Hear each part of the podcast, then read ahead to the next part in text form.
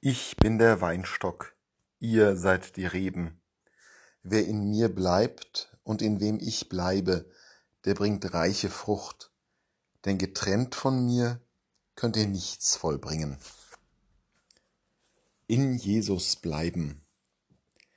Dieses Wort in den Abschiedsreden des Johannesevangeliums taucht nicht zum ersten Mal im Evangelium auf.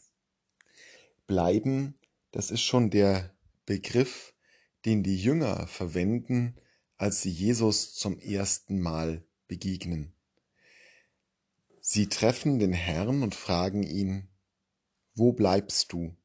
Es ist dasselbe griechische Wort, was in dieser Frage der Jünger steckt, wie das, was hier von Jesus für das Bild vom Weinstock verwendet wird. Das Bleiben ist ein ganz zentraler Begriff im Johannesevangelium. Denn das Bleiben hat etwas zu tun mit Verlässlichkeit, mit Stetigkeit, mit Treue, mit einer andauernden Bindung. Und das ist es ja, was Jesus uns Menschen bringen will. Eine verlässliche, treue Bindung. Das ist das Ziel der Inkarnation dass Himmel und Erde zusammengebunden werden sollen. Und dieses Bleiben ist nun freilich eine Leistung, die auch wir vollbringen müssen. Es ist ein gegenseitiges Tun, was hier stattfindet. Gott bleibt in uns, aber auch wir müssen in ihm bleiben. Und diese Leistung unsererseits, die ist nicht immer ganz einfach. Die alten Mönchsväter in Ägypten, in Syrien, in Kleinasien haben dieses Wort vom Bleiben für ihre Spiritualität verwendet. Sie haben darauf Wert gelegt, zu bleiben, zu verharren. Und das bedeutete, an einem Ort zu bleiben, etwa in einer Höhle oder auf einer Säule sogar. Die berühmten Säulensteher, Eremiten, haben ihr ganzes Leben auf einer Säule verbracht. Aber eben auch das Bleiben im Herzen.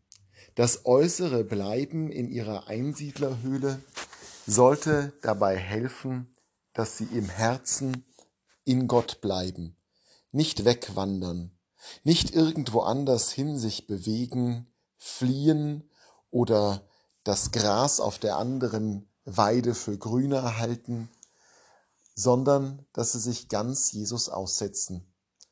Das ist oft mühselig, gerade wenn man es so tut wie die alten Mönchsväter mit solcher radikaler Konsequenz.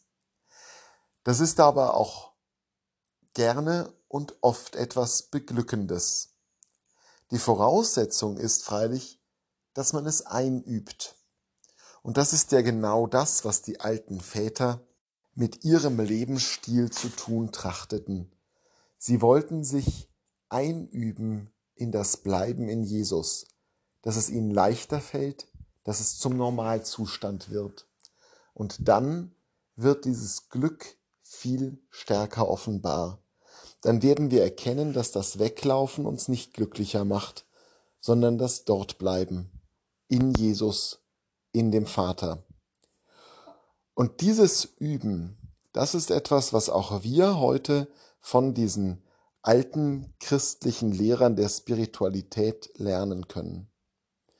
Auch wenn wir nicht auf Säulen oder in Höhlen leben, so können wir doch in unserem Leben immer wieder kleine Punkte setzen, wo wir uns sozusagen in unsere Höhle zurückziehen oder auf unsere Säule steigen und hinausgehen aus dem, was uns umschwirrt, aus den vielen Ablenkungen dieser Welt, aus dem, was uns Sorge macht, was wir an Hoffnungen haben, an Erwartungen und an Enttäuschungen und versuchen für ein paar Minuten, für zehn Minuten, für eine Viertelstunde vielleicht, einfach nur bei Jesus zu bleiben. Ohne große Worte, ohne großes Gepränge da sein, so wie man die Gegenwart eines geliebten Menschen ja auch genießen kann, ohne etwas zu sagen, nur da zu sitzen und bei ihr oder bei ihm zu sein. Das einzuüben mit Jesus kann uns helfen, dem Auftrag, den Jesus mit seiner Inkarnation auf sich genommen hat, etwas entgegenzukommen, Himmel und Erde zu verbinden und uns für immer an ihn zu binden.